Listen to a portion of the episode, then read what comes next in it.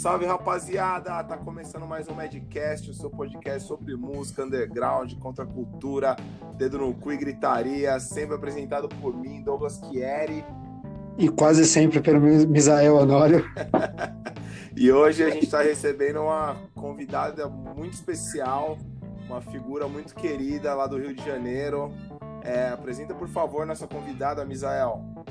Com certeza. Ela, dentre muitas outras coisas, é produtora, jornalista e artesã. Essa é a Daisy Santos. Salve, Daisy! Ei, salve, salve! Que responsabilidade, meu irmão, vou te dizer. Porra! Uma responsabilidade, responsabilidade nossa, né? Uma nossa, tá... eu tô aqui te dizer, viu? Tô tremendo aqui porque a responsabilidade é grande. Uma galera, gente boa já passou por aqui. Eu já escutei vários medcasts, um melhor que o outro, e aí agora fica a responsa aí de manter o nível lá em cima, né? Porra, imagina, imagina, obrigado. É, meu, para começar, pergunta que a gente sempre costuma fazer pra galera. É, é, até legal resgatar um pouco da história, assim, né? É, eu queria que você contasse pra gente como que você começou a, a curtir música punk, hardcore e se envolver também com underground. Tá, é... remonta um pouco anterior ao punk ao underground que eu comecei a ouvir som com esse DC, né? Certo. O meu, o meu tio trabalhava com silk screen, eu estava sempre na oficina dele ajudando e a gente ouvia a Fluminense FM, que era uma rádio aqui do Rio de Janeiro, né? E de Niterói, na verdade. E sempre tocava esse DC, entre outras bandas, mas esse DC era a preferida dele, ele sempre me falava. E foi o primeiro vinil que eu comprei pré-adolescente, né? Juntei o dinheirinho para poder agradar o tio, assim, dizer que estava ouvindo o som e, e comprei esse DC. Eu acho que eu não comecei mal, né? Não, de jeito e... nenhum. sou bem. e aí o engraçado é que assim, começa aquela coisa de escutar o rock brasileiro e tal, né? Legião Urbana, Engenheiros do Havaí, o Barão Vermelho. E aí um belo dia um colega que sempre andava com a gente aqui para os rolês no bairro e aí na cidade, que eu sou de Nova Iguaçu, na Baixada Fluminense, né? Ele me passa com um bendito vinil amarelo cheio de figurinhas. Vocês sabem qual é, né? É o Ramones Mania. É, eu ia falar, posso chutar. e aí eu pedi emprestado para ouvir e ouvi o Ramones Mania pela primeira vez e grudou no meu ouvido. Eu tenho a fitinha cassete que eu gravei daquela época até hoje guardada. E pronto. Aí entrei no, no punk rock pelo Ramones, que acho que é uma, da mais, uma das mais clássicas e mais fáceis de se ouvir, né? Sim. E, e aí fui descobrindo, e na época que fiquei claro, né? Tem 46 anos de idade, então na época não tinha tio Google, o pai dos burros era outro, né? Não era o Google. E aí eu descobri, fui descobrindo com os amigos quais eram as outras bandas de punk, hardcore e fui entrando nesse mundo aí pronto, já era, estragou a vida ou melhorou, né? Boa. Então, já entrando aqui em outra questão, é... há uns anos atrás, você foi colaboradora também da revista Rock Press, né? Queria Sim. que você contasse um pouco pra gente, assim, dessa época, como é que foi, por favor. Ah, então, isso é engraçado demais porque o Ramon está no meio de novo, né? Porque eu fui estudar jornalismo por conta do meu pai, que gostava muito de, de ler, né? Eu passava meus domingos o meu pai lendo o Jornal do Brasil, que era um jornal clássico aqui do Rio de Janeiro, né? Principalmente do Rio, né? E lendo as tirinhas do Calvin, né? À toa que eu tenho tatuado o Calvin por causa das tirinhas que eu lia. E aí fui fazer jornalismo e, e aí simplesmente eu curtia já Ramones, estava pensando em fazer jornalismo e na turnê do Adios Amigos eu consegui convencer o pessoal da gravadora a me dizer qual era o voo que o Ramones estava vindo para o Rio para fazer o show em 96, né? e fui lá no aeroporto para poder dizer para a banda que eles tinham mudado a minha vida, né? Caralho. E assim, o pessoal da gravadora não entendia, né? E eu pedindo, fiquei uma semana ligando para a gravadora pedindo o horário do voo, o número do voo. E aí convenci, consegui convencer dizendo, eu não tô indo pela beleza, né? Porque os caras não são bonitos, eu curtei a música dos caras. E aí eu consegui descobrir que eles iam chegar tipo cinco e pouca da manhã no aeroporto internacional do Rio, depois de fazerem um show em Nova York. E fui lá e consegui umas fotos bem legais, porque cheguei no aeroporto, não tinha ninguém, aí só a banda, um bando de moleque voltando da Disney que viajaram com os caras mais de 10 horas no voo e não se ligaram que eram os Ramones. Puta merda. É, bem isso. E aí a mina da gravadora que foi recebê-los estava com uma camiseta do Pet Shop Boys, né? Aquela do... Sabe aquela, aquela, aquela capa do Pet Shop Boys que eram os capacetes coloridinhos? Eu não lembro. Pode crer, pode crer, pode crer. Então, ela estava com essa camiseta e aí ela veio me dizer que eu não ia conseguir vê-los e eu estava com a camiseta do Ramones do, dos Simpsons, sabe? Quando ah, eles é. participaram dos Simpsons.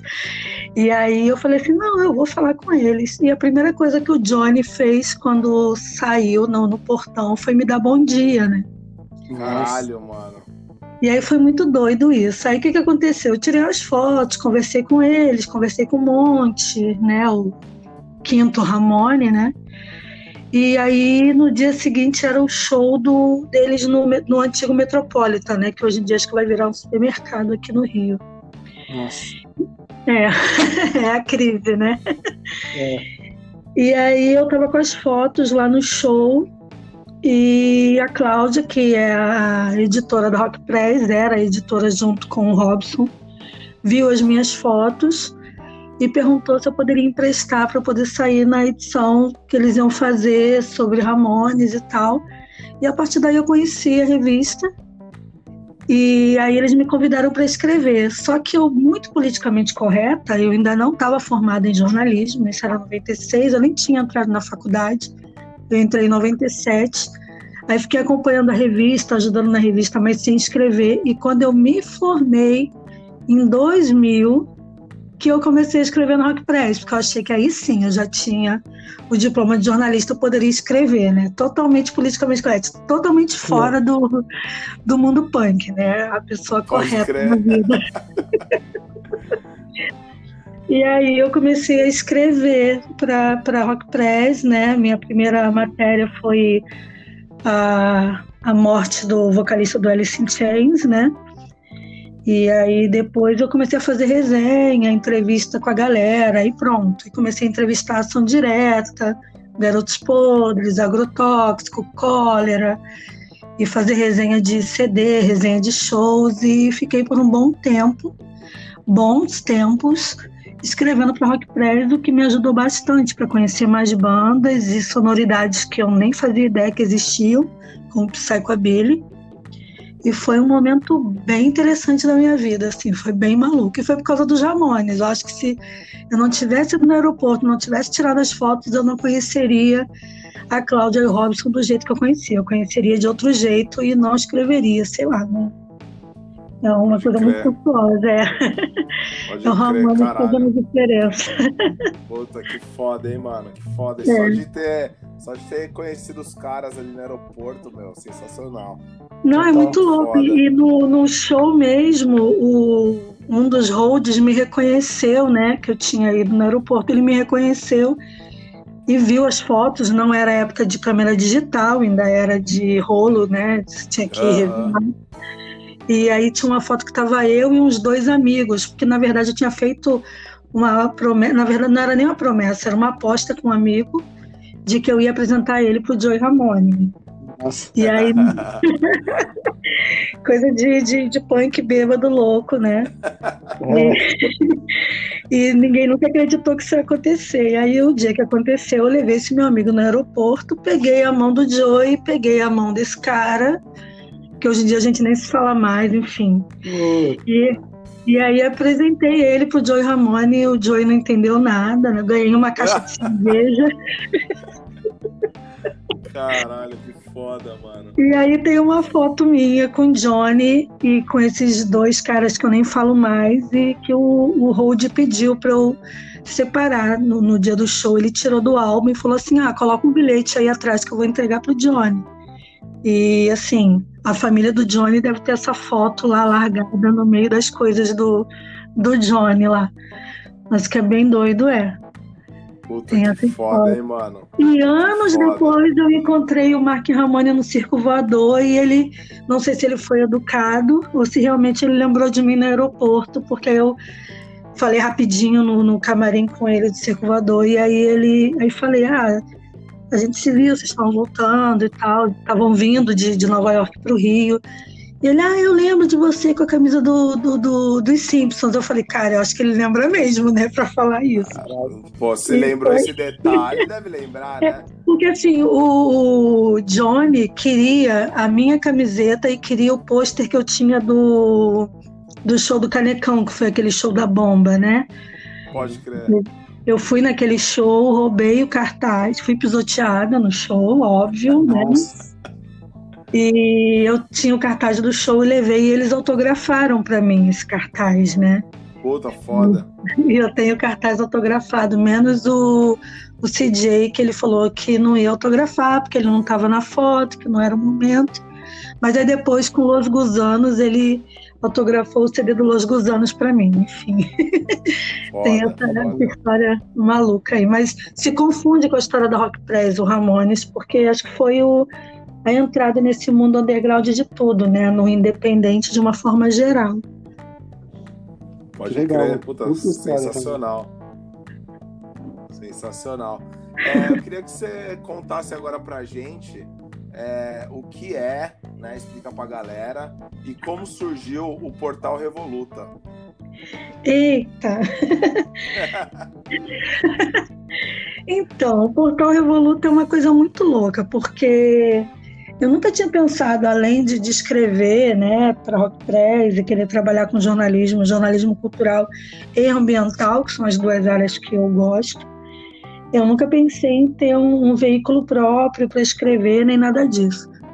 Mas aí, em 2003, eu acho, quando o Periferia SA resolveu voltar, né, na verdade, o Ratos, né, a, formação original resolveu voltar, eles vieram fazer um show no Rio, já para lançar o, o CD do Periferia SA, pela Red Star, junto com o Agrotóxico, né? O Agrotóxico veio para tocar também. Eles fizeram shows aqui no Rio que foram meio que meia boca, a divulgação não foi muito boa, mas eu estava junto com eles, assim, meio que assessorando, levando para os lugares para eles não se perderem aqui. E aí, tanto agrotóxico quanto periferia deram a ideia de eu trabalhar com assessoria de imprensa com eles, né? E aí de início eu falei, ah não, imagina, trabalhar com assessoria com banda, é mó corre, é mó loucura, e produção de estrada e tal. Só que aí o Jefferson e o João me convenceram nessa história de começar a produção. Só que eu comecei como Daisy, né? A Daisy fazendo os rolês sem, sem nome de produtora nem nada. aí passou, aí passou, sei lá, uns seis meses, uma amiga querida, a Renata Della Roque, hoje em dia ela está morando em Portugal. A Rê falou assim: Ah, você precisa de um nome para produtora. E aí ela me deu esse nome de presente, que ela achou que tinha tudo a ver comigo, que é Revolta e Luta. Né? E ela juntou os dois e fez o Revoluta. E eu falei: Ah, beleza. Só que assim, antes disso, eu já estava escrevendo um blog, né? Eu comecei com Cultural Revolução, escrevendo um blog e fazendo um zine que era um A4, frente e verso, que eu divulgava as bandas que eu comecei a assessorar, porque aí virou uma loucura, porque eu fazia Periferia SA e Agrotóxico, aí comecei a fazer Iminente Caos, comecei a fazer bandanos, e as bandas começaram a vir me procurar para trabalhar com eles, marcando show e fazendo as releases, né? Eu, caramba, eu tenho que divulgar isso em algum lugar. Aí comecei com Cultural Revolução, que era um, um, um zine frente verso A4. E aí depois que eu ganhei o nome, hoje por acaso eu tive que fazer uma pesquisa sobre meu trabalho, né? Porque casa de ferreira espeto de pau, né? A gente não organiza nada. eu descobri que o, o, blog da Revoluta Produções ainda está no ar pelo WordPress, eu nem sabia. E aí lá tem lá, todo mundo tem a Juventude Maldita, tem todo mundo lá que, que eu já, já trabalhei, tá lá no, no, no blog. E aí eu comecei a, a, divulgar pelo Revoluta Produções, mas até aí era isso. E eu escrevia algumas resenhas de shows, até que eu resolvi fazer o um site que é o Portal Revoluta, em 2008. Mas aí passou muita água né, embaixo dessa ponte, porque antes de virar o site Portal Revoluta foi um monte de coisa. E aí virou esse site em que uma galera já, já contribuiu. O Hugo, que era vocalista do Simbiose de Portugal, já escreveu. O Cid, que era de uma banda aqui do Rio, também já escreveu quando ele morava fora. E um monte de gente. O Rafael do Flix já fez é, desenho, charge para o Portal Revoluta, que nem era Portal Revoluta, virou Portal Revoluta depois de um tempo, porque eu não consegui botar no, no Instagram como Revoluta, porque já existia Revoluta outra coisa, né, no, no Instagram. Pode crer. Aí eu falei, ah, mano, vai virar Portal Revoluta e vai ficar bonitinho e é isso, sabe? Mas era revoluta.com, que é o site que já tem 12 anos como site direitinho, né? Mas a história é bem anterior a isso. E é isso, aí o Revoluta tá lá pro, pra galera mandar material, release, lançamento de material. As portas estão abertas. A grande questão é que é do it yourself total, né? Às vezes eu tenho colaboradores, às vezes eu fico sozinha no barco e aí eu tento lidar com as ondas gigantes que aparecem, quase me engolem e, e vamos que vamos, vamos escrevendo, vamos divulgando a galera que aparece, que acredita no, no underground, né? É, esse é o Revoluto. E, e, agora tem o canal no YouTube também, que tem até, eu tava vendo os vídeos esses dias, o, o eu que fiz, né? Que é sim. o canal no YouTube e Revoluta também, né? Sim, sim. É, antes tinha o Revoluta Produções que eu gravava os shows das bandas que, que eu produzia, né? Que fazia assessoria de imprensa, eu gravava os shows e botava no Revoluta Produções mas começou a ficar muito bagunçado, porque aí eram os shows que eu organizava, porque eu já organizei uma pá de shows aqui no Rio, né?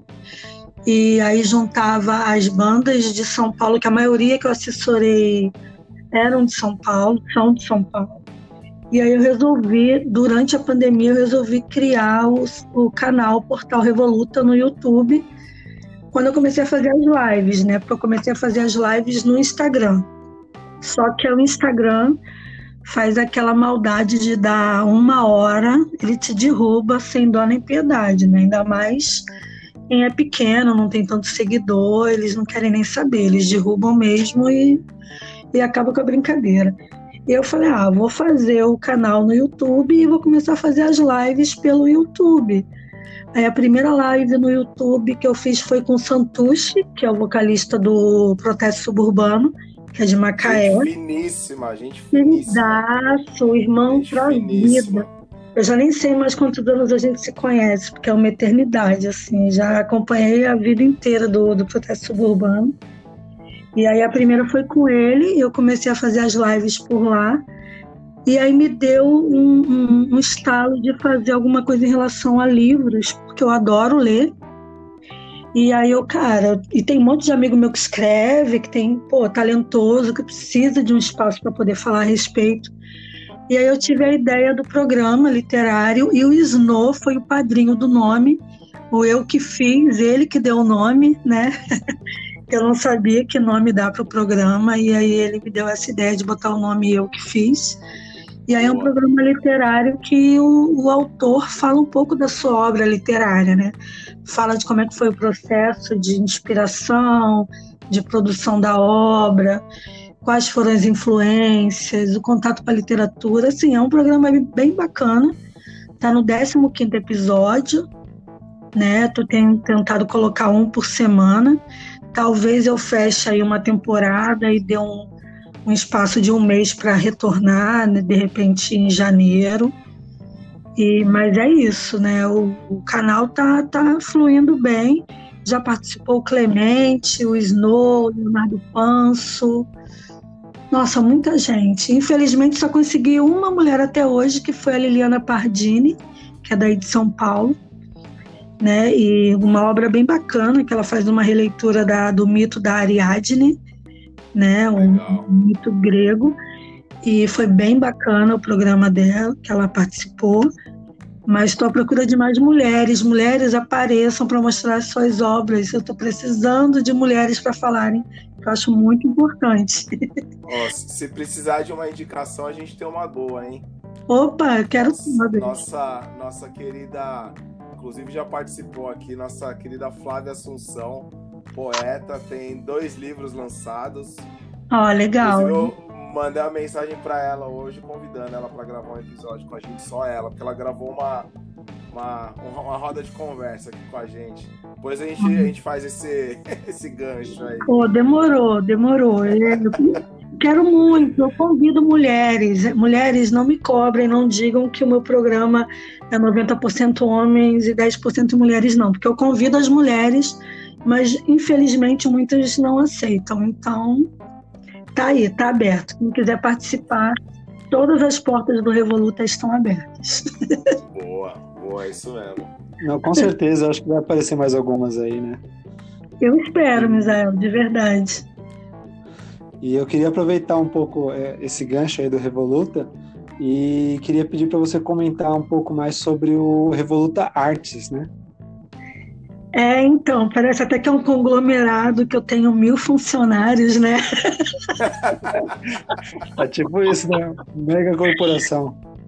Mas é muito maluco porque é tudo na base do faça você mesmo, né? É, uma vez me perguntaram quantas pessoas trabalhavam no escritório do Revoluta. Eu falei. Juro, me perguntaram. Aí você falou, você falou que uma, né? Uma, né? Mas o mais engraçado é que assim, já recebi é, currículo de, de estudante de jornalismo querendo estágio, galera recém-formada procurando emprego. Assim, é legal, né? Que você vê que o negócio está. As pessoas estão acreditando no teu trabalho, mas eu, infelizmente, eu não posso empregar ninguém. Nem eu mesma, pode, né? Pode crer. Então, o Revoluta Artes, ele surge, assim, já, já existia informalmente desde 2012. Eu comprei uma máquina de fazer botões e chaveiros e já fazia pra galera, né? De banda e tal. E aí, em 2016, eu descobri que ia ficar desempregada, né? Eu já tinha programado minhas férias e tudo mais. Eu trabalhava numa empresa de transporte coletivo e a crise aqui no Rio de transporte coletivo começou braba em 2015 e foi se agravando, né, para a galera, para os empresários desse segmento. E aí, em 2016, o mais engraçado, eu já estava com passagem comprada para ir para o Rebellion, para poder curtir o festival e tudo mais. E aí, eu fui mandada embora, né? E aí eu falei, falei assim, entre chorar em Nova Iguaçu e chorar na Europa, eu vou chorar na Europa um pouquinho e quando voltar eu resolvo a vida. Lógico, melhor, né? certíssima, né? certíssima. Já estava tudo pago e aí eu fui para lá e aí curti o Rebellion, que é um puta festival que acho que quem curte punk rock tem que ir pelo menos uma vez na vida. Eu sei que pisar na terra da rainha não é fácil, ainda mais agora que eles saíram da, da União Europeia. Eu acho que vai ficar mais complicado de entrar né, na, na Inglaterra.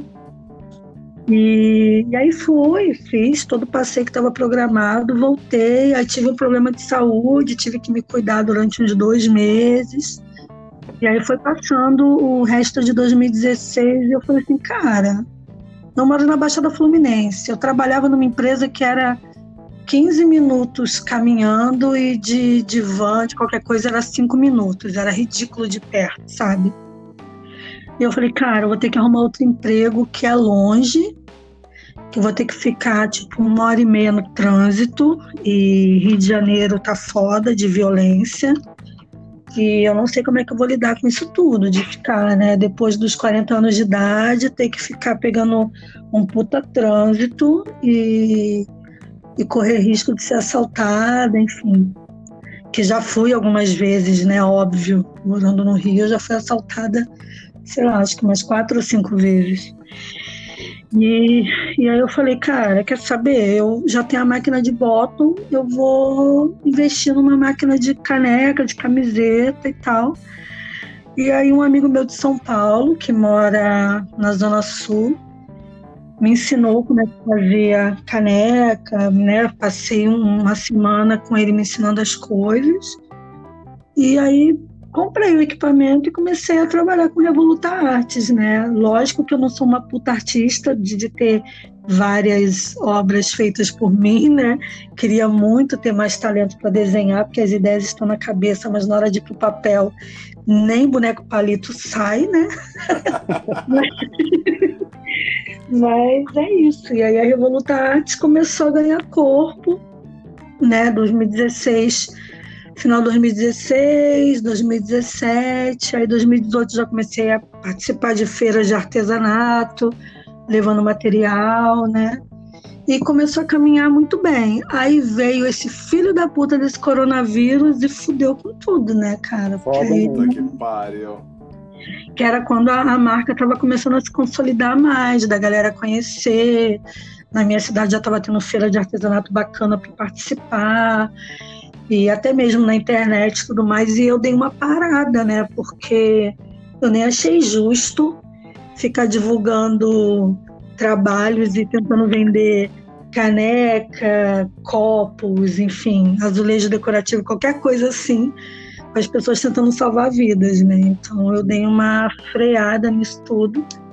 Mas a Revoluta Artes é isso, né? É trabalhar com brindes e presentes personalizados a ideia é aquela de que você pensa na pessoa e quer dar um presente e não tem ele na loja porque ninguém nunca pensou em fazer com aquela estampa, com aquela frase sarcástica. E é isso que a Revoluta Arte faz, né? É isso que eu tento fazer aqui. Mas é Sensacional. É, mas é um leão por dia, viu? Agora eu tô, começando a retornar, eu dei uma parada mesmo durante o, o grosso da, da primeira onda da, da quarentena aí.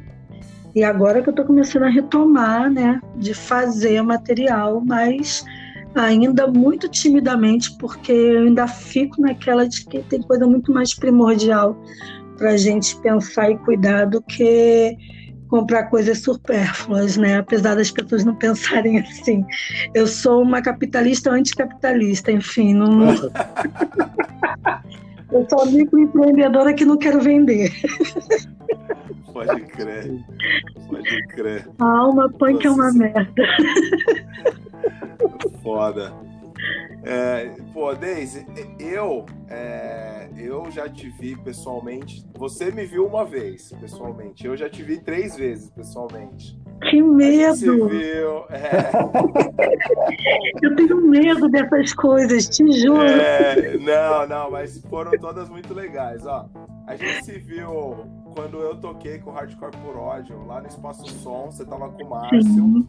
Sim. Né, que foi, foi quando eu te conheci pessoalmente, que é, foi depois que vocês foram pro Chile, né? Que eu Sim, só dei, indicação, só, dei, só dei indicação bem de turista mesmo, né? De souvenir, né? É, total. É... e aí, assim, a primeira, a primeira vez que eu te vi, não, a segunda vez que eu te vi, é, já faz uns anos, eu tava com a minha esposa no show do Dead Fish, você cantou Mulheres Negras. Ai, que lindo! Que lindo. No Hangar 110, foi muito foda. Foi muito, foi muito foda, muito marcante, tanto é que eu lembro, né? Apesar de fazer tempo. Eu acho que isso foi, no dia, foi Dia Internacional da Mulher, alguma coisa assim. Puta, foi, eu acho que foi, mano. Foi. Eu acho que foi. Foi, e, que eu já, falei. Já, e já tem uns anos isso, já. É, e até o. Eu acho que o Rafael do Flix estava no show e falou assim: nossa, tava. Aquilo tudo tava, tava treinado. Eu falei assim: não. Mas eu lembro que eu falei que não importa se eram mulheres indígenas, brancas, negras, mulatas, alguma coisa assim. quando eu terminei de, de, cantar. Mas é uma música que me marca muito, porque eu gosto muito de mulheres negras. E uma vez, há alguns longos, acho que uns 10 anos, o Dead Fish veio tocar em São Gonçalo, que é uma cidade é, perto de Niterói, né? E aí o, o Dead Fish estava gravando até aquele na estrada da MTV, se não me engano. Aham, uhum, pode crer. E aí o Rodrigo, no meio do show, tinha, sei lá, umas duas mil pessoas ou mais no show, assim. Ele falou assim, essa música vai pra Daisy. Caralho, e eu não esperava isso. E aí o Atos Moura, que é um jornalista aqui do Rio, também falou assim, você viu?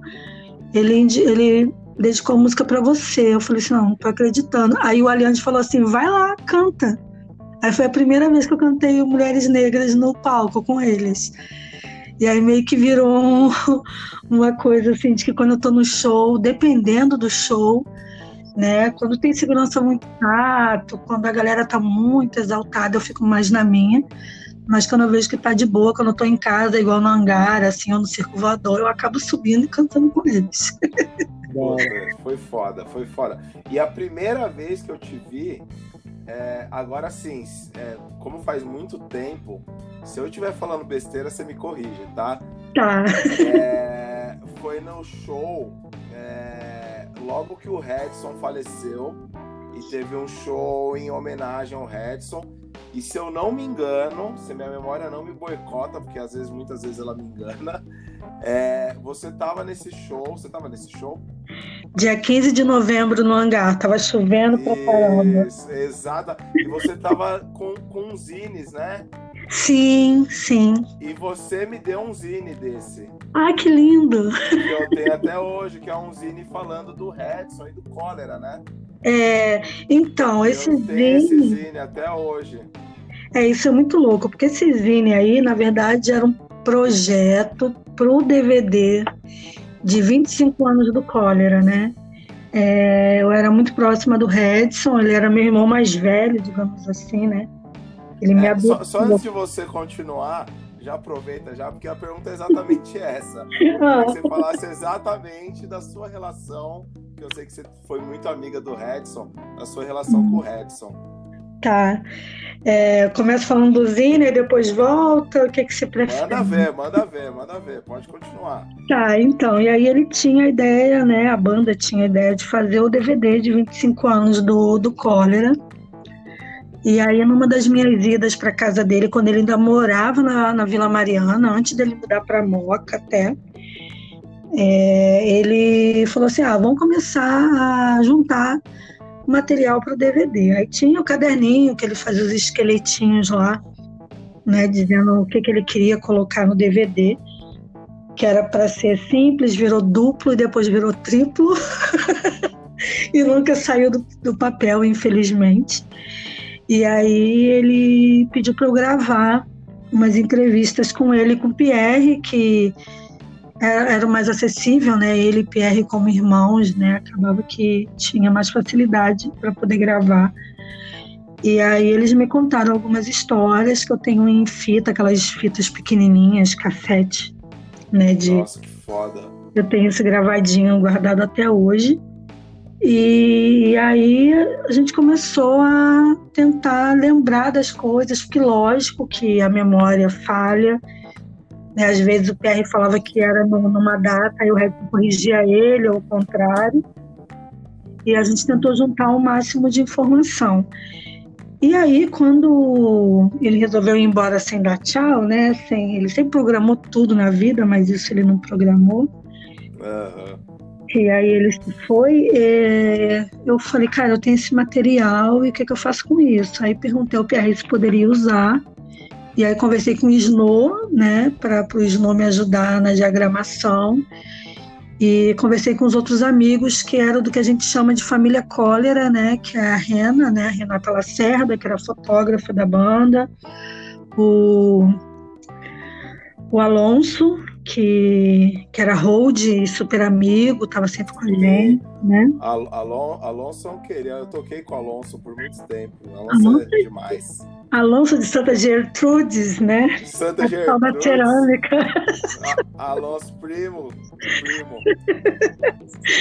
e aí é, gente conversou e eu falei, ah, beleza. Aí transcrevi o que tinha de material. E aí passei para a Rena, ela leu e a gente foi tentando alinhar cronologicamente o mais próximo possível, porque ele se foi dia 27 de setembro e a homenagem ia ser dia 15 de novembro no, no hangar. Então tinha pouco tempo para poder organizar. E aí a gente organizou, eu peguei depoimento do Milo, né, o Daniel do Zapata, e da galera que era mais próxima para poder fazer o zine. Aí a gente fez o zine para poder distribuir nesse dia. O Snow fez um trabalho belíssimo de diagramação e a gente distribuiu, né? Mas é assim, é, essa história com o Redson é Sim, foi um presente mesmo. Eu vi, vivi com ele uma história de, sei lá, oito ou nove anos de amizade, que começou por causa da Rock Press. Olha como é que as coisas vão se conectando, né? Total, eu... total. eu fui entrevistar ele para Rock Press, né, num show que ele veio fazer. Aí olha mais uma coisa se conectando, né? Primeiro, primeiro show do Ratos de Porão da primeira formação, né, antes de virar voltar ser o Periferia SA, né? Eles inventarem o nome Periferia SA. Veio o cólera e o, era o Ratos da Periferia, se eu não me engano, eu nunca Rato, lembro. Ratos Exatamente. da Periferia. Era, né? Eu acho eu, que era eu isso. Cheguei a, ver, cheguei a ver show com esse nome. Pois é, e aí eles vieram tocar na zona norte do Rio, perto do Engenhão, do, do estádio que é do Botafogo, né, hoje em dia. E aí eu fui no show para poder entrevistar o Redson e o João para Rock Press.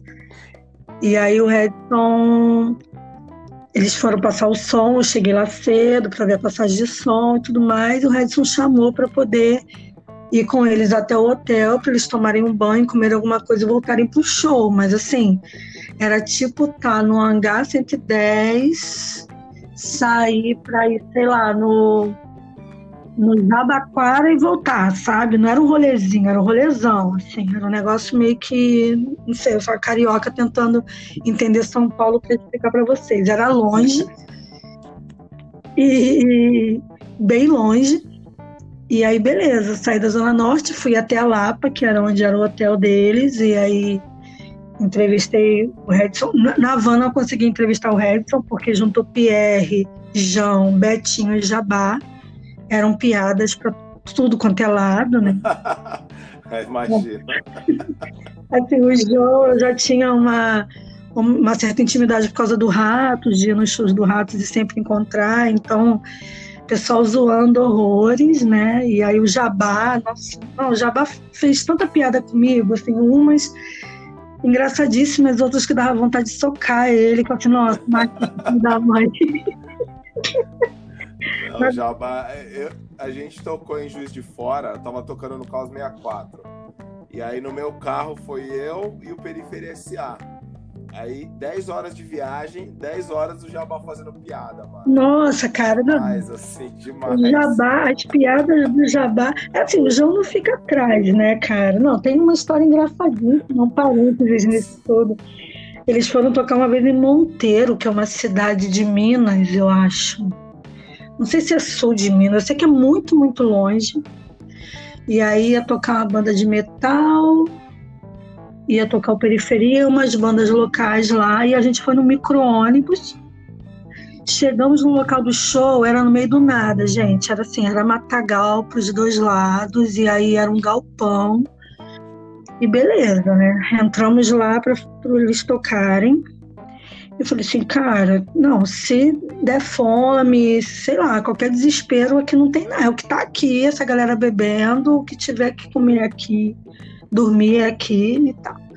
Lá pelas tantas, depois que a Periferia tocou, a outra banda, que eu não vou lembrar o nome agora, que estava com a gente no micro-ônibus, o guitarrista foi bocejar, eu acho que foi o guitarrista. Ele deslocou o maxilar. Nossa.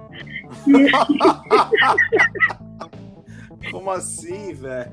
E não conseguia fechar o maxilar. Não conseguia fechar a boca mais. E aí, o que, que a gente teve que fazer? Beleza, as duas bandas já tocaram? Já. Então vamos pro pronto-socorro. Aí saímos desse meio do nada, fomos para aquela cidadezinha do interior, aquela que tem uma pracinha e a delegacia, o hospital, tudo no mesmo lugar, igrejinha, sabe? E aí chegamos num posto de saúde que era tudo azulzinho, assim, com aquela luz que fica tremendo assim no corredor. E aí o enfermeiro falou assim: tá, eu vou cuidar do seu maxilar. E o João dando gargalhada. Ele, pô, o cara é tão roqueiro, tão do mal, e ele desloca o maxilar bocejando, que foi bocejando. Nossa, mano. E o João dando.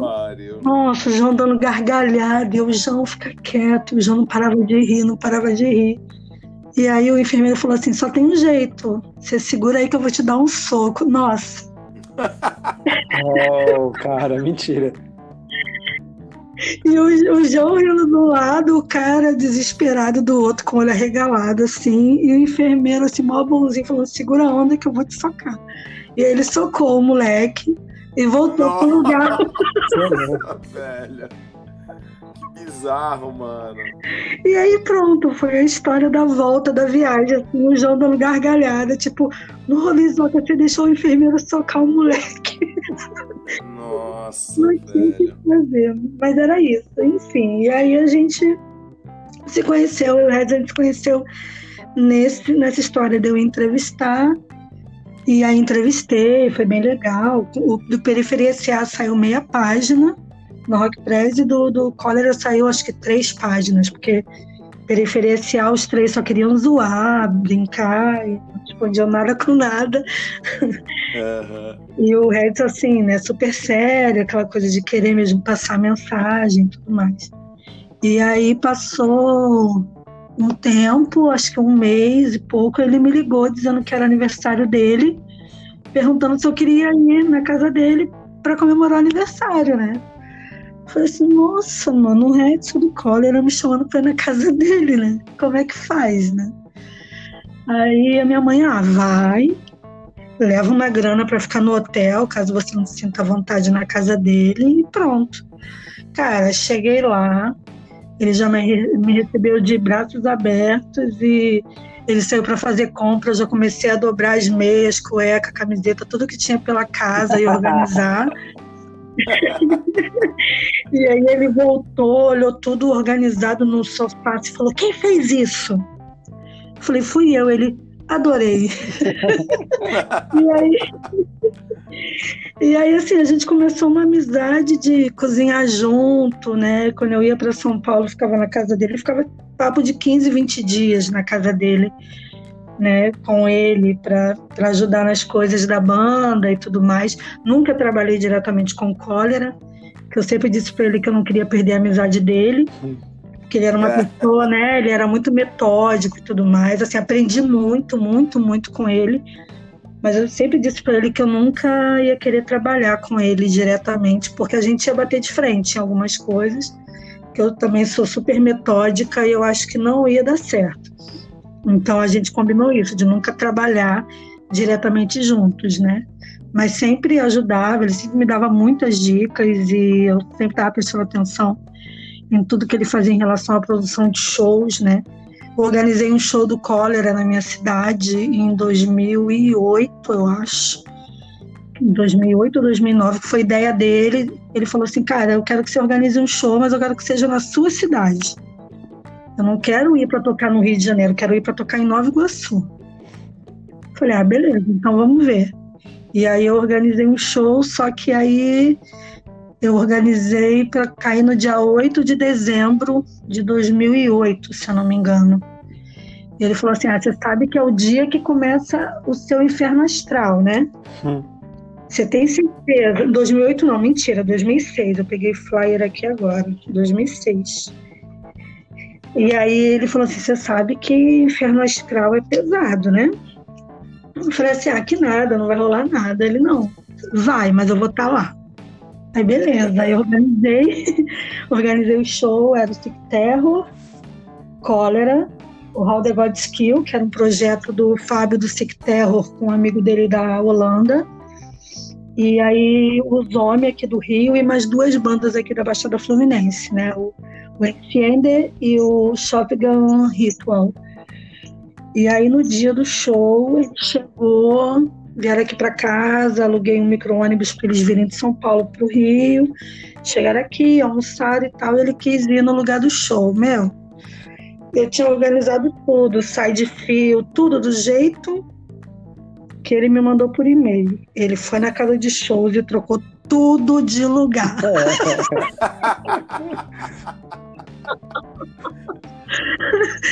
Aí o Thiago, que era meu amigo que estava organizando comigo, falou assim: Puta que pariu, pra que, que eu vim pra cá de manhã cedo organizar isso tudo? Se o Redson muda tudo de ele mudou tudo de lugar. Ele falou: Não, tá errado, tem que ser assim. Eu falei: Cara, no e-mail que você mandou tava desse jeito. Ele: Não, mas pela estrutura da casa, pelo teto, pelo nananã, tem que ser desse jeito. E aí ele mudou tudo de lugar. E esse show foi entrou para a história, né? Depois ele falava comigo que eu tinha que chorar de alegria, porque na verdade os carecas entraram nesse show, né? Caralho. Porque era foi 8 de dezembro e no dia 9 de dezembro teve o dezembro oi na cidade vizinha. Ah, né? pode crer. E aí um suposto amigo meu, né? Que tinha virado careca, levou os caras pro show. E, e, aí foi uma treta, porque eles começaram a, a pedir música que o cólera já não tocava mais, como Minha Nação, e, enfim. E aí começou uma briga entre os punks, e aí o clássico dos clássicos é que o Redson pulou do palco, bateu nos carecas, botou os caras pra correr. Que foda, mano, que foda. Acabou o pacifismo, né, do, do cólera, porque ele perdeu a paciência e expulsou os carecas. E aí o mais clássico disso tudo que no café da manhã do dia seguinte, o Fábio do Secterro me avisou que eu ia organizar o primeiro show do Ratus em terras brasileiras depois de 30 anos de carreira, né, que foi no ano seguinte que eu organizei o Ratus da Finlândia aqui no Rio de Janeiro. E assim foi. Caralho, que foda. Foi o café da manhã chorando de tristeza, da porradaria, da quebradeira e de alegria é. por causa do rato. Mas é bem louco. Mas aí assim foi, a história com o Redson foi de muita parceria, muito mesmo, assim, de, de amizade, de vir tocar no Rio, queria que eu tivesse sempre presente, sempre perguntava, às vezes ligava do nada, falava assim, ô, põe uma muda de roupa aí na, na mochila e vem para cá para a gente conversar e tomar uma cerveja. Ele não era de tomar cerveja. Depois da nossa amizade, a gente sempre tomava uma cerveja junto, né? Depois que ele começou a conversar comigo, a gente sempre comprava uma cerveja e um vinho. E aí cozinhava junto e, e bebia junto, via filme, né? Marte Ataca, os filmes preferidos dele. Ah, foda. Te dá uma gargalhada. Até hoje, quando eu vejo Marte Ataca, eu lembro dele. E o Clube da Luta também era outro filme Nossa. clássico. Nossa, o Clube da Luta, ele era vidrado, assim, de, de assistir. Nossa. E Magnólia também. Magnólia, eu, eu, confesso que eu dormi umas duas vezes com a gente assistindo. Mas ele gostava de assistir Magnólia também, né? Além de, de ouvir lá as bandas que ele gostava, o Mestre Ambrosio, ele gostava muito. E os moleques dos Dedés, que era. Eu não sei em que rádio de São Paulo que tinha os Dedés, que eram uns moleques que faziam humor, humor negro, assim, né? E faziam críticas sociais. Ele adorava ouvir, tipo, no final da tarde. Era a gente estar tá fazendo café da tarde ouvindo os Dedés fazendo piada no, numa rádio de São Paulo que eu não lembro qual é. Eu cheguei a achar um livro uma vez e comprei para ficar lendo as piadas do de, dos Dedés, que eram uns caras muito sem noção, eram umas piadas muito sem noção, e que o Redson rachava o bico de rir. Assim. Ele rachava o bico com os caras do da TV Manchete lá, da Rede TV, como é que, que é domingo? Eu não sei, não lembro. Pânico? Do Pânico, ele dava gargalhada com aquilo. Né? assim, Caralho. Amar é entender as diferenças, né? Então. Essa é uma das coisas que eu não entendia nele. Um gênio como ele achar graça no, no pânico, mas ele achava, né? Então, era isso. Que foda, mano, que foda, que foda. É, realmente ficou essas histórias aí guardadas aqui com a gente também. Pois é. Eu queria, não querendo cortar esse assunto, né? Mas é uma pergunta que também é. Israel que corta os assuntos, né? Eu tô ligado. Desculpa. Mas assim, é, é, uma pergunta que também é, de certa forma, recorrente aí é, com os convidados. Mas eu queria que você contasse assim pra gente, você que viveu né, toda essa cena do Rio de Janeiro, é, para você, o que, que, mudou né, dessa época 80, 90 é, para hoje em dia, aqui no caso do underground carioca aí? É, 80 eu não peguei não, viu? 80 eu era muito menina ainda. Mas, cara, no Rio, a gente sempre teve uma precariedade de espaço, né? É, isso é uma guerra que a gente sempre travou e, e acho que isso nunca vai mudar. A gente vai estar sempre tentando inventar lugares para poder conseguir tocar, né? Eu já toquei em banda aqui do Rio e sempre era complicado de achar lugar para tocar. E assim, mudou porque tá, tá, tem menos treta, eu acho, em alguns pontos, né? Mudou o foco, né? Antes era tudo na rua, era na faca, era na garrafa quebrada.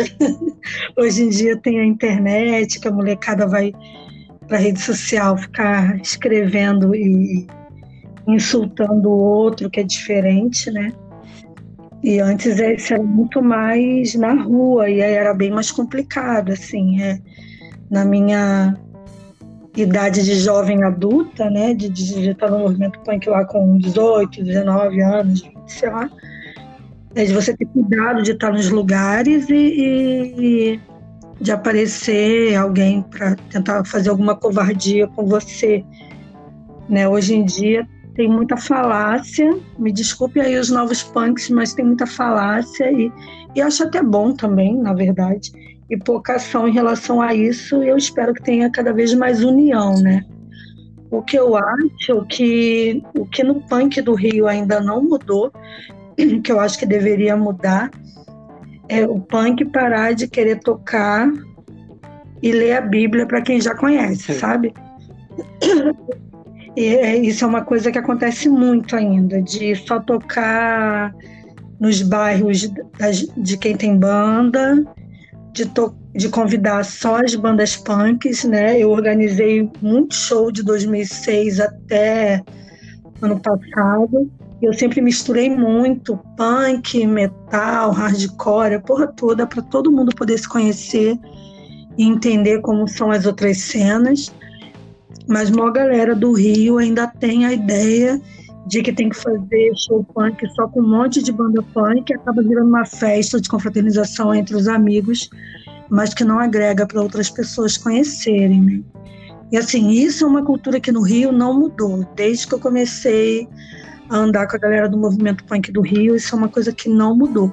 Não que eu ache ruim, né? A gente tem uma fraternidade uma irmandade, né? Tenho amigos que viraram irmãos, que tiveram filhos, que me chamam de tia, literalmente, assim, são pessoas do meu convívio.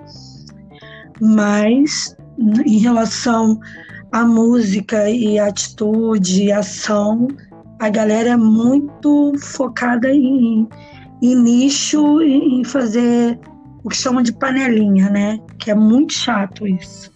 Acho que tem que abrir os horizontes, tem que conhecer outras pessoas, conhecer outras sonoridades para você conseguir crescer e, e, conhecer outras culturas e entender até o que você não acha tão, tão bacana, né, para você poder contestar.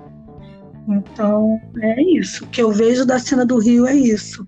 Algumas coisas mudaram um pouco, mas a maior maioria da galera, assim, a maior parte, ainda tem esse pensamento de só fazer as coisas nos lugares que a galera mora e tal, sem se arriscar a ir para outros ambientes, sabe? Isso acaba dificultando muito que, que a galera conheça as bandas e, e respeite o movimento punk em si, né? Isso, isso me incomoda muito, porque tem muita banda foda no Rio de Janeiro, só que acaba tocando só para os amigos, e aí não tem como, não é virar famosinho, é poder trocar com outras pessoas, né? Fazer como a galera de São Paulo faz, tudo bem, é outra realidade, é difícil comparar uma cidade muito maior, um estado muito maior, mas você vê que vocês conseguem trocar muito mais aí em São Paulo do que aqui, ou eu posso estar enganada também. Mas aqui eu ainda acho que a gente engatinha muito nisso. De, e, e principalmente a gente não tem cuidado com a história do punk no Rio de Janeiro. Algumas pessoas têm essa preocupação, mas no geral não existe a coisa de, de registrar e manter vivo tudo que já foi feito por aqui, que não foi pouca coisa, não. Puta, total. É, assim, é, só para mim não perder a linha do raciocínio, isso que você falou é bem interessante, que a gente gravou com a, com a Amanda, a Mona Lisa Amanda do Ratos Rabiosas, e ela fala exatamente isso também. Que ela não quer ficar tocando só pra punk, porque, né, meu, o que, ela, o que elas têm para falar, tipo, o público punk já sabe, né? Sim. Já, já entendeu, né? Então. Exatamente. É, é, é, invadir outros lares, né? Outras cabeças. É, eu concordo plenamente com isso. E esse outro ponto que você tocou é muito interessante, porque assim. Eu sempre gostei, até quando a gente gravou com Perninha também e tal, eu falei que eu sempre gostei da, da cena punk hardcore do Rio de Janeiro. Só que assim, as coisas dos anos 80, assim, é muito difícil de encontrar, né? eu, eu percebo, eu não sei se sou eu que que tô procurando mal, mas eu percebo que tem pouco registro, né, de, da, da cena punk carioca, assim, é, mais antiga. Tem muita coisa que acaba se perdendo, né? Sim, muita coisa acaba se perdendo. Algumas coisas têm registradas, mas a galera não, não divulga tão bem, né? É, é uma coisa que eu sempre falei aqui. Nossa, a gente já teve brigas homéricas, assim, de falarem que eu pago pau para paulista, para cena punk de São Paulo, e caralho é quatro. Porque eu sempre falo que punk não precisa ser tosco, né? Tem que organizar um show. E se tem, dependendo do número de bandas, você tem que ter mais de um ampli para trocar no meio do rolê. Você não pode sabe? Você tem que tomar cuidado com algumas coisas, assim, não pode chegar o baterista só com um par de baqueta, sem caixa, sem prato, sem porra nenhuma para tocar, sabe? Tem que ter esses cuidados de, de, de preservar, né, o instrumento e, e a estrutura para o show. E a galera que meio que em algumas situações fala assim, ah, tá bom, pode ser um, um ampli que vai fritar na terceira banda, na, na quarta tá todo mundo bêbado, ninguém vai prestar atenção, então foda-se, entendeu? E não pode ser assim. E registro também, né, a galera... Algumas pessoas têm os registros, agora o pessoal está começando a despertar de digitalizar as coisas. O Evandro, do Protesto Suburbano, me passou um dia desse que ele digitalizou a primeira demo do protesto suburbano, que ainda não era digitalizada. Falou assim, pô, digitalizei finalmente, cara, sabe? Tirei a bunda da cadeira, fui lá, peguei a porra da fita, resolvi digitalizar. Maravilha, cara.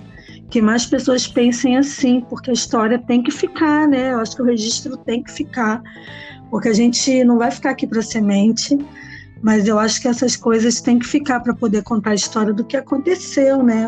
Porque, como eu disse, não, não são poucas histórias, não são poucas lutas, pelo contrário, são muitas e eu acho que elas têm que ficar para a posteridade, né? Parece papo de velho, mas eu acho que é importante demais ter esses registros, né? Senão as pessoas esquecem, cara. O que seria do, do cólera, se não tivesse desde o início toda a história, e de outras bandas de São Paulo e de outros lugares do Brasil e do mundo, né? O Clash e tudo mais, se as pessoas não registrassem o que estava acontecendo, né?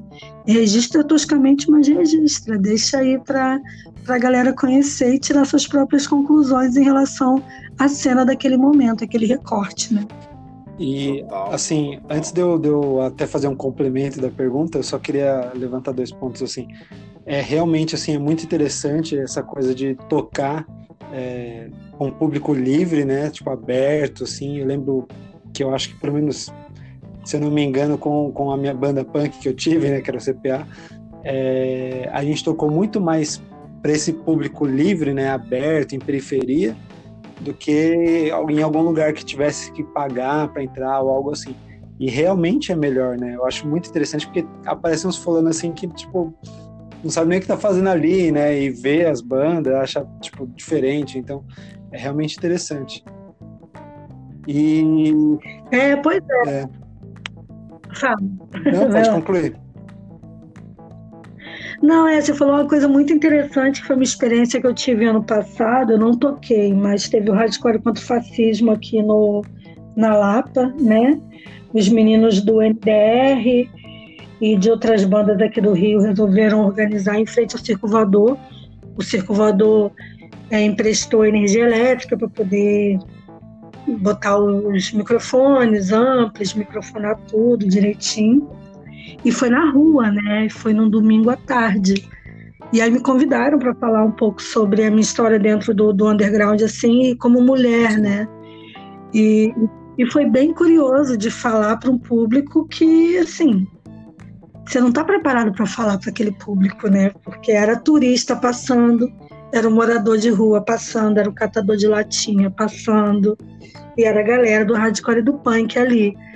E, e isso é bem interessante e enriquecedor, né? Porque as pessoas param para te ouvir e depois vêm te abordar para falar como é que aquilo impactou e, e é assustador o impacto que você consegue provocar nessas pessoas, né? Pessoas que não conhecem, não entendem do que, que é aquilo, olham pessoas às vezes com dread, com moicano, cheio de tatuagem e aí tem um monte de preconceito, né? Um monte de, de, de visões distorcidas do que somos e o que fazemos. E quando escuta a gente falando, elas entendem de outra forma.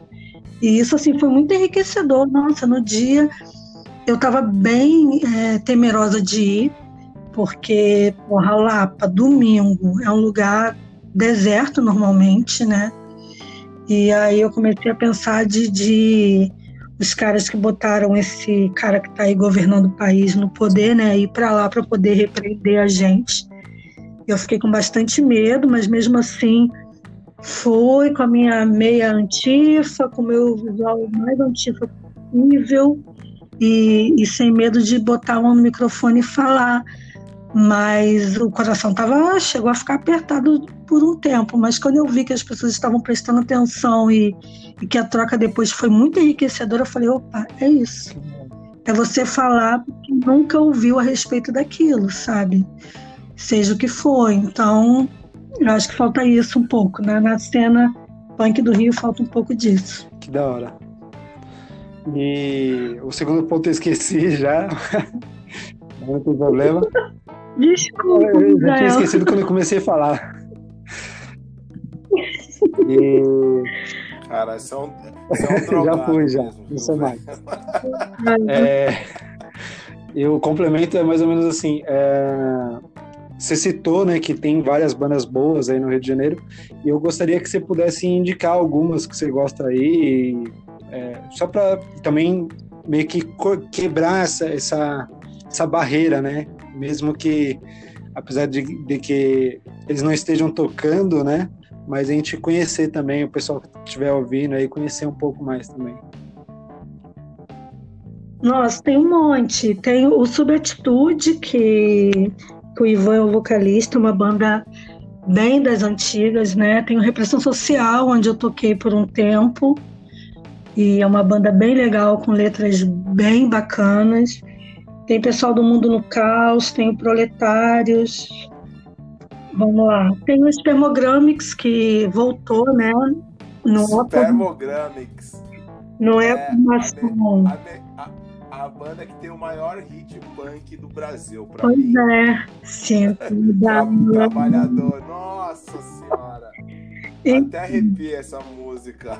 Essa é demais. É mais, mais, mais. É, e voltou, fiquei mó feliz que voltou os caras. Voltou, voltou. Eles estão até ensaiando. Essa semana o pessoal mandou mensagem para mim dizendo que eles tinham ido ensaiar. Então, assim, tá rolando, né? Então, e tem, tem o protesto suburbano que é de Macaé, que é mais hardcore, mas tem uma veia punk bem forte. Tem o Zombie, que é mais crossover, mas é uma puta banda aqui do Rio. Foda pra caralho. Então, assim, tem, tem muita coisa acontecendo aqui. O, que, o, o, problema do Rio de Janeiro é que a gente tem praia. Se a gente não tivesse praia, a gente ia focar mais no som. É, pode crer. Vocês focam no som, cara, porque não tem praia aí. Aí a gente tem praia, a galera meio que deixa um pouco de lado o som e, e vai curtir a, a, areia da praia. Né? Mas tem muita banda legal para se conhecer. E depois eu posso até passar para vocês colocarem no, no texto lá do Medcast as coletâneas, saiu coisa em vinil da galera, então tem tem material para todo mundo ouvir. Então, acho tem a ralé. Tem a ralé. Tem a ralé, claro. A perninha, maravilhoso. Nossa, não, ralé tem várias histórias com a ralé. Maravilhoso. Não, perninha é demais, mano. Perninha é demais. Gustavo querendo tocar pelado várias vezes, a gente tá no botar cueca. O Perninha é, mano, doido, velho. Ah, mas é uma banda maravilhosa e eles têm várias referências fodas, né? De, de hardcore, que eu acho espetacular. É, é... E de samba, né? Mistura a porra toda e fica Sim, sim. Não, eu sou fã. Quando a gente gravou, eu já declarei todo o meu amor já. Eu sou fã pra caralho da banda. Eu, eu, eu, acho que eu só virei amigo dele porque eu era fã da banda e quis me aproximar, assim, sabe? Oh. Vou, vou chegar pra trocar ideia, porque é legal, né? Que demais. Eu gosto demais, eu gosto demais, mano. Demais. Foda. É. Agora, é, a gente gravou, ó, não sei qual episódio vai primeiro pro ar, porque a gente não é nada profissional, nada organizado, mas a gente gravou com, com o Panso também. E o, Pan, é, e o Panso falou que você tá fazendo um, uma espécie de, de resgate ali das memórias dele, né? Queria que você contasse um pouco mais pra gente sobre isso. Cara, que fofoqueiro!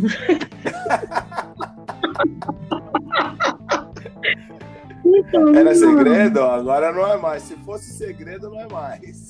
Na verdade, o Panso me, me, me contratou para eu digitalizar todo o material de tudo que ele já fez na vida profissional e musical dele, né? É, então, assim, quem quiser comprar os direitos de fazer uma, uma biografia não autorizada do Panso, eu vendo por um bom valor.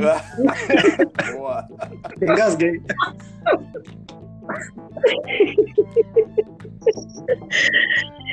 Então, assim, isso já tem um tempo. É... Tudo bem por aí?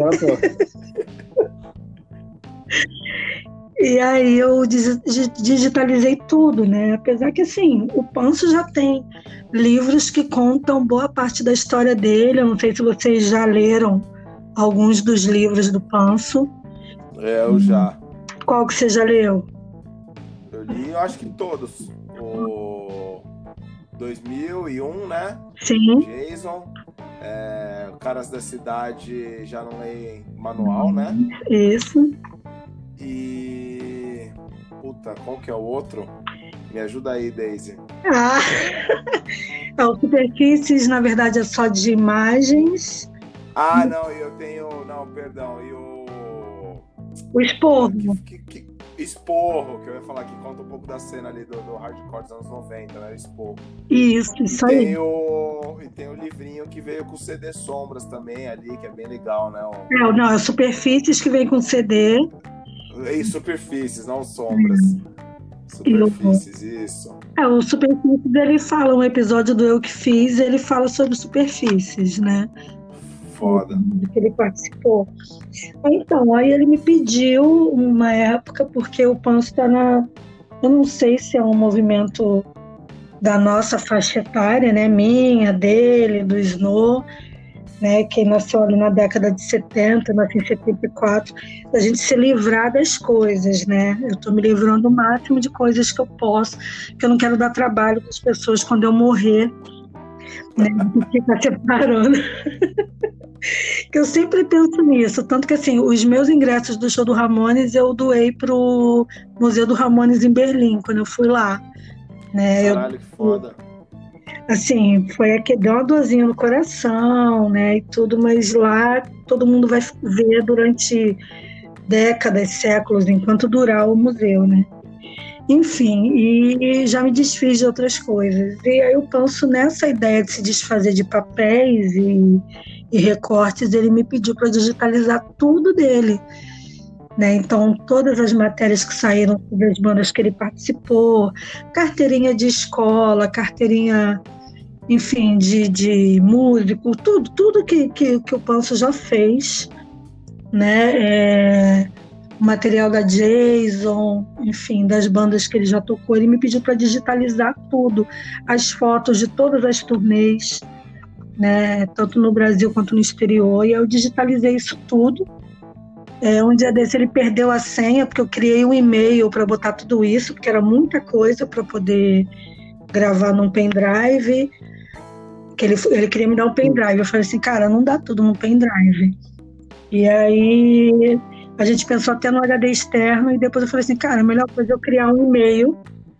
E aí eu criei um e-mail para ele e fiz, né? Ele fica mega irritado que ele diz que eu sou muito organizada, que aí tem uma tem um e-mail para cada acontecimento da, da vida artística dele, né? Com, com todas as imagens. Então é isso, assim, na verdade tenho, existe um livro em imagens da vida do, do Panso, que ele só precisa, só precisa direcionar o que é o que, né? Tem não só dele, né? mas também do Vander Wildner, quando ele acompanhou o Vander Wildner, tem tudo escaneado, assim. Eu, eu catei um ou dois cartazes que eu achei muito foda da Europa, eu pedi para ele, falei, já que você vai se desfazer dessas coisas, eu quero ficar com foram acho que um cartaz da Holanda e um de Berlim, eu acho, do, da turnê do Jason. Eu pedi para ele. E o restante ele levou embora, mas tem tudo no e-mail. Aí um dia desse ele perdeu a senha e ele me mandou mensagem me pedindo a senha, por favor, porque ele precisava acessar as coisas e ele não fazia ideia de onde estava a senha do, do e-mail dele para poder ver as próprias coisas, né? Nem ele no Flock. porque o Flock que vai fazer né, a, a, ideia é que de repente o Flock faça toda a diagramação, né, se isso virar um livro em algum dia. E o Flock, o Flock também não sabia onde estava a senha. Por sorte deles eu ainda tinha, porque assim, eu sou meio psicótica com essas coisas, eu tenho um caderninho onde eu anoto todas as senhas, né? Então, fui lá no caderninho e mandei para ele. E é isso, mas tem muita coisa. O cara já fez não, o Panso é uma memória viva da, da história do underground carioca e nacional e uma referência, assim, de, de uma pessoa, uma mente muito inquieta, né, e muito criativa. Nossa. Sim, é, a gente a gente gravou com ele, foi muito foda, assim, muita história foda. Só para contextualizar quem tá escutando e quem não Sim. sabe, que nem todo mundo que escuta o podcast, tem muita gente que não é do, do hardcore e tal.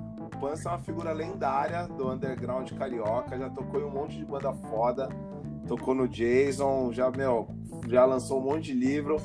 E, e, aguardem que, se não saiu ainda o episódio, se você estiver escutando esse, vai sair os, os episódios, porque a gente gravou dois episódios com o Pança. Porque é tanta história que não coube um episódio só. Nossa! Não, então tem que fazer então, que ele já recebeu um cheque com o nome dele como Leonardo Panço. Ele contou história.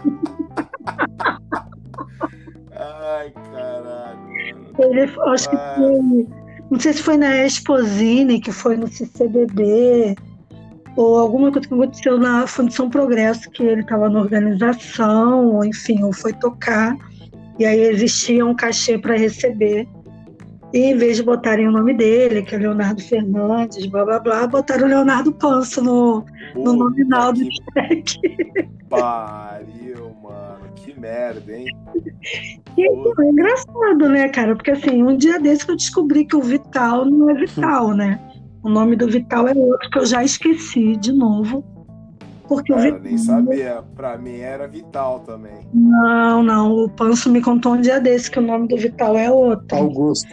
Vital é sobrenome. Então, assim, é. Essas É, o, a- o, o Redson também não chamava Redson, né? Não, o Redson era Edson, né? É Edson, né? Edson Edson. né? Era Edson Lopes Pose. É, E o, o mais engraçado é que na Vila Mariana, o pessoal do comércio conhecia ele como Edson ou Edinho, né? Edinho. Edinho. Então, assim, quando eu chegava, eu ia no, no mercado lá no D, ou então ia na, pade- na padaria que era Europão, que era na rua de cima da casa dele. Os meninos ou as meninas perguntavam como é que estava o Edinho. Né? E ainda falava assim, e aí, carioca, vai ficar quantos dias? Eu, ah, sei lá, acho que uns 10, 12 dias. Dá um abraço no Edinho lá. Eu achava mó engraçado. Né? De Edinho. Porque assim, eles viam documento, né? No Ah, documento. é, pode crer, pode crer. E aí a gente tinha uma brincadeira, eu e ele, de uns trava-língua, assim. Não era só Redson, eu chamava ele de Mredson, Credson, Fred, Crebson. Gredson. Foda, foda. A gente ficava procurando as, as sonoridades mais engraçadas para falar o nome dele, né? E aqui em casa eh, tem o, utensílio doméstico que minha mãe colocou o apelido de Redson, né? Ah, Porque eu aqui, eu no Rio, chamo leiteira de fervedor. Sabe leiteira? sei, sei. de ferver o leite, né? Eu chamo de fervedor. Até porque aqui em casa a gente nunca foi de ferver é, leite, então nunca chamei de leiteira. E aí o Redson me zoava e falava assim: fervedor? Não é fervedor, é leiteira. Eu falava assim: não, é Redson. E aí minha mãe, quando vai me pedir. quando ela vai me pedir o fervedor, ela fala assim: me dá o Redson aí. Puta, que foda, mano. Que foda, que foda. É, as besteiras do dia a dia, mas que a gente dava risada, viu? Te falar. Não. Infelizmente, a gente vem chegando aqui na reta final do programa. E Homem Royal, tô dizendo, é ele que corta infelizmente é meu papel. Eu sou o degradado aqui.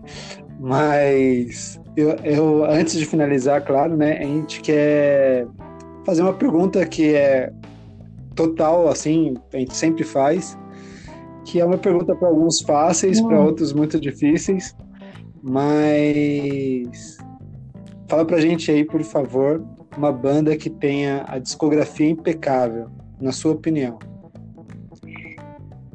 Cara, isso é, muito- cara, isso é ridículo demais, né? Difícil demais. Vamos lá, tem. o- Posso falar mais de uma? Porque uma só não vai ser fácil para mim, não. Pode, pode. Tá. Então, assim, nacional tem duas que eu acho impecável. Uma, óbvio, que vocês já sabem qual é e vocês vivem falando que ela é impecável, Já que é até o cólera. É, qual é? O cólera, na verdade, assim, o verde não devaste, eu demorei a, a entender mais, assim, a Nossa, é o- gostar. é o- assim, desculpa eu cortar, perdão. Mas é o álbum que eu mais gosto deles. Então, não. é- é- cara, eu, eu não sei. A minha cabeça é bem maluca, porque eu acho as letras muito fodas, mas eu achava muito lento, muito é, lamurioso, né? O Não Devaste, e isso me incomodava um pouco. E, de- e depois de um tempo eu fui entender mais. E aí o mais engraçado é que o meu álbum preferido é o Caos Mental Geral, mas a minha música preferida. Aê, Daisy, porra!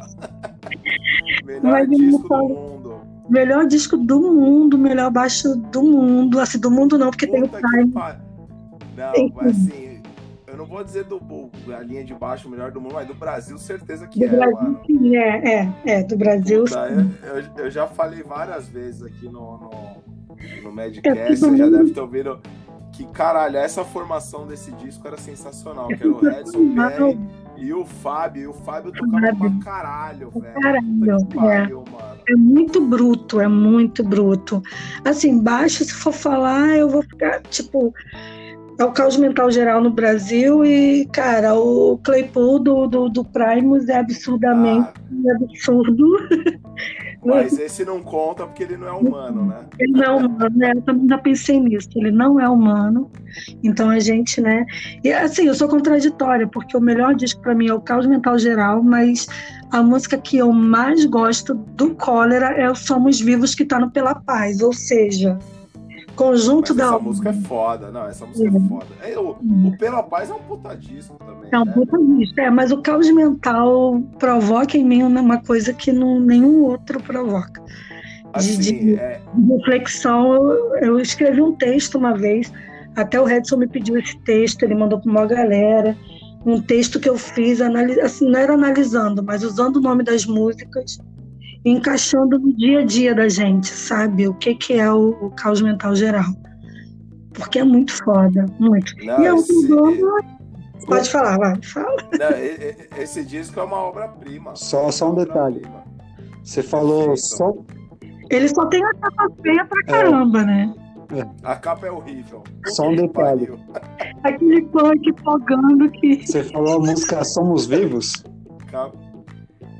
Então, é que eu, eu, abro, a gente tá fazendo o programa aqui, eu já vou colocando uh, geralmente aqui as músicas no, na Mad List que a gente tem no Spotify, né? E quando você falou Sim. desde o começo da história, contando com. É, eu vou colocando, tentando colocar as, as bandas e tal, e as músicas. E por coincidência, né? Porque não é uma coincidência, tá tudo conectado aí. Eu adicionei justamente a música Somos é. Vivos. Olha isso, né? Cara, ele não. Ele não tem atalho, não, ele vai reto. Esse cara ele manda as mensagens que a gente não consegue entender, não. É, é isso. Foda, é foda. É foda. Cara, e outra banda que eu acho que a discografia é impecável, Ratos de Porão. Concordo. Só melhora cada álbum. É, o Juninho trouxe mais peso, mais rapidez, mais identidade para a banda. Acho que deu uma renovada na banda muito fodida. No início, O Homem Inimigo do Homem, eu ouvi, foi outro álbum que acho que acostumada com fralda e tudo mais, até eu entender o Homem Inimigo do Homem, demorou mais três audições para eu poder falar para o João que eu gostei.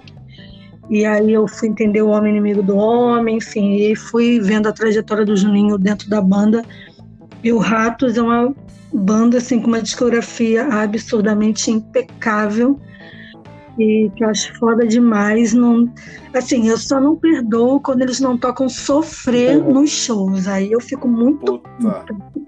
Essa música é foda. E eu, assim, eu, sei, eu, eu, eu, falo também, já falei em outros episódios também, que eu tenho dois discos favoritos, assim, para mim, é, que são os, os tops, né?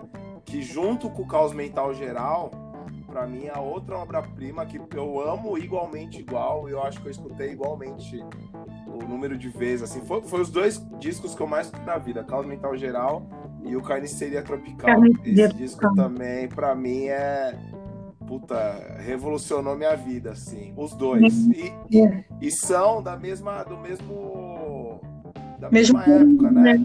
É, é. Acho, acho, que 98, 90, assim, o Caos Mental é de 99. Carniceria eu acho que também é de 99, às vezes eu não fico na dúvida se é 98 ou 99, mas veio para mim ao mesmo tempo. É de 97, Carniceria. E. Puta. Ah, é antes, né? Mas chegou para mim meio que junto, assim. E... É bem doido, né, cara? É sensacional, sensacional. E assim, para não dizer, vou falar de uma banda gringa, né? Apesar de, de ser bacana falar das bandas nacionais, podem dizer que não, mas eu acho que a discografia é impecável, apesar de eu amar Ramones, mas Ramones a gente sabe que soa tudo muito igual. É maravilhoso, é tudo igual e tá no meu coração. Mas Clash, para mim, é a discografia mais completa que eu já ouvi. Quem sabe, hein? The Clash é foda. The Clash é foda. Porque o Clash você tem tudo ali, né? Você tem o reggae, você tem o punk rock, sabe? Nossa, tem um o Clash está muito à frente do tempo. Muito, muito.